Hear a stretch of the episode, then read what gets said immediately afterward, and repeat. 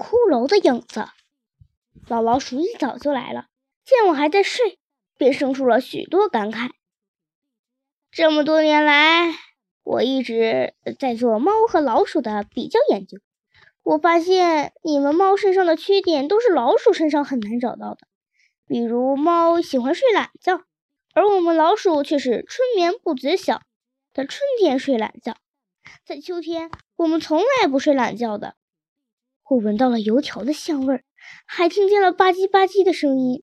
我知道老老鼠到山洞吃东西来了。我睁开一只眼睛，看见老老鼠在啃油条；睁开另一只眼睛，老老鼠在喝豆浆。你想和我共进早餐吗？我从来不吃油腻的东西。你可以不吃油条，但不可以不喝豆浆。我之所以能活到这把年纪。就是因为我爱喝豆浆，老老鼠又开始灌输养生之道了。豆浆含有丰富的植物蛋白，而且不含胆固醇。我哪有心思跟他扯什么养生之道啊？我急着问他是不是想出办法来了。当然想出来了，我们去医院。这叫办法吗？我早就想到了。你还有别的办法？另一个办法就是还是去医院。你不是说你可以想出七七四十九个方法吗？小猫老弟，医院能治好病人的癌症，难道治不好耳朵吗？我年轻的时候呀，经常去给人治病的医院。你为什么喜欢医院？嘿嘿，我喜欢医院里来苏水的味道。我还觉得。给人治病的医院很好玩，每一种病都有专门的治法。比如你到治眼睛的地方看一看，那里都是睁一只眼闭一只眼的人；还有治眼睛的地方都是捂着腮帮子的；还有治耳朵的地方，还有专门治耳朵的地方。我重新燃起了希望，催促老老鼠快点上路。出了翠湖公园，我和老老鼠又玩起了猫捉老鼠的游戏。因为老鼠过过街人人喊打，所以老老鼠在前面带路，我们就必须演一出戏。老老鼠在前面快跑，我在后面疯狂的追。就这样，我们穿小街过大巷，这样来到了最大的一家医院。医院里有两幢新楼和一幢旧楼。老老鼠不便公开露面，便躲在深深的草丛里给我指引方向。治耳朵的地方。就在那幢灰色的旧楼里。那幢灰色的楼一共有四层。我问哪一层是治耳朵的地方，我也记不清了。我都是年轻的时候来这里。我记得治耳朵的医生脑门上都带着一盏灯。为什么要带灯？老老鼠说：“那不是一般的灯，是探照灯。那灯光能照到耳朵的深处，无论有什么样的毛病。”医生都能查出来，所以只要找出头上带灯的医生，就找到了治耳朵的地方，虎皮猫的耳朵就有救了。我告别了老老鼠，朝灰色的楼跑去。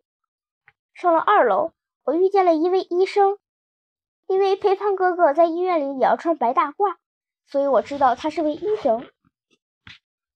我看见他的头上没有带着灯。他的头上只有一顶白色的帽子。猫，猫怎么跑到医院里来了？那位医生很惊讶。我抱歉的一笑，医生更惊讶了。猫还会笑。我赶紧跑上了三楼。三楼走廊里空无一人。突然，砰的一声，一扇门打开了。又是砰的一声，门关上了。刮进了一股冷风。我打了个寒战。恍惚间。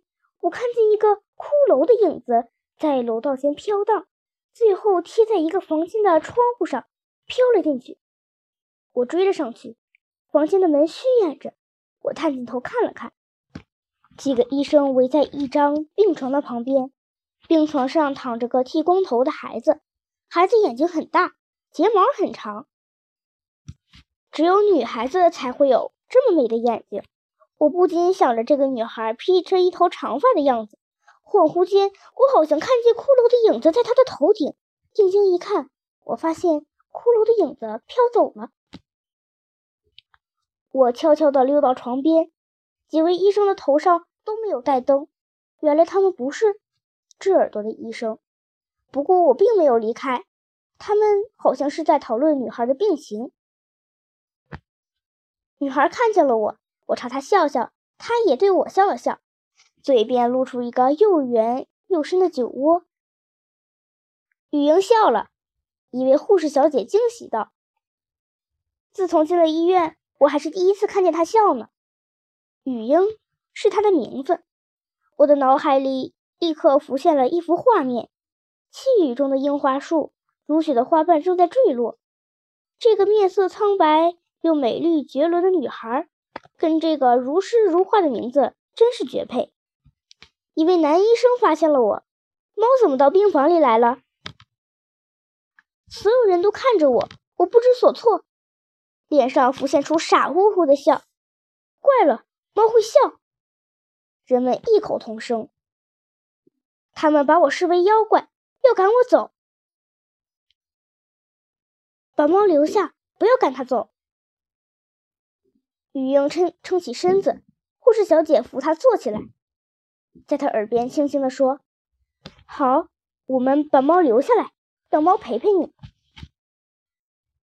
医生、护士都离开了病房，雨英朝我招招手：“来，到我身边来。”恍惚间，我好像看见骷髅的影子。在他的头顶，我跳到了他的床上，骷髅的影子又不见了。我眼花了吗？雨英抚摸着我，她的手白的有些透明，蓝色的血管上布满了针眼。这个可怜的女孩已经被病魔折磨了很长时间，现在完全要靠输液维持生命。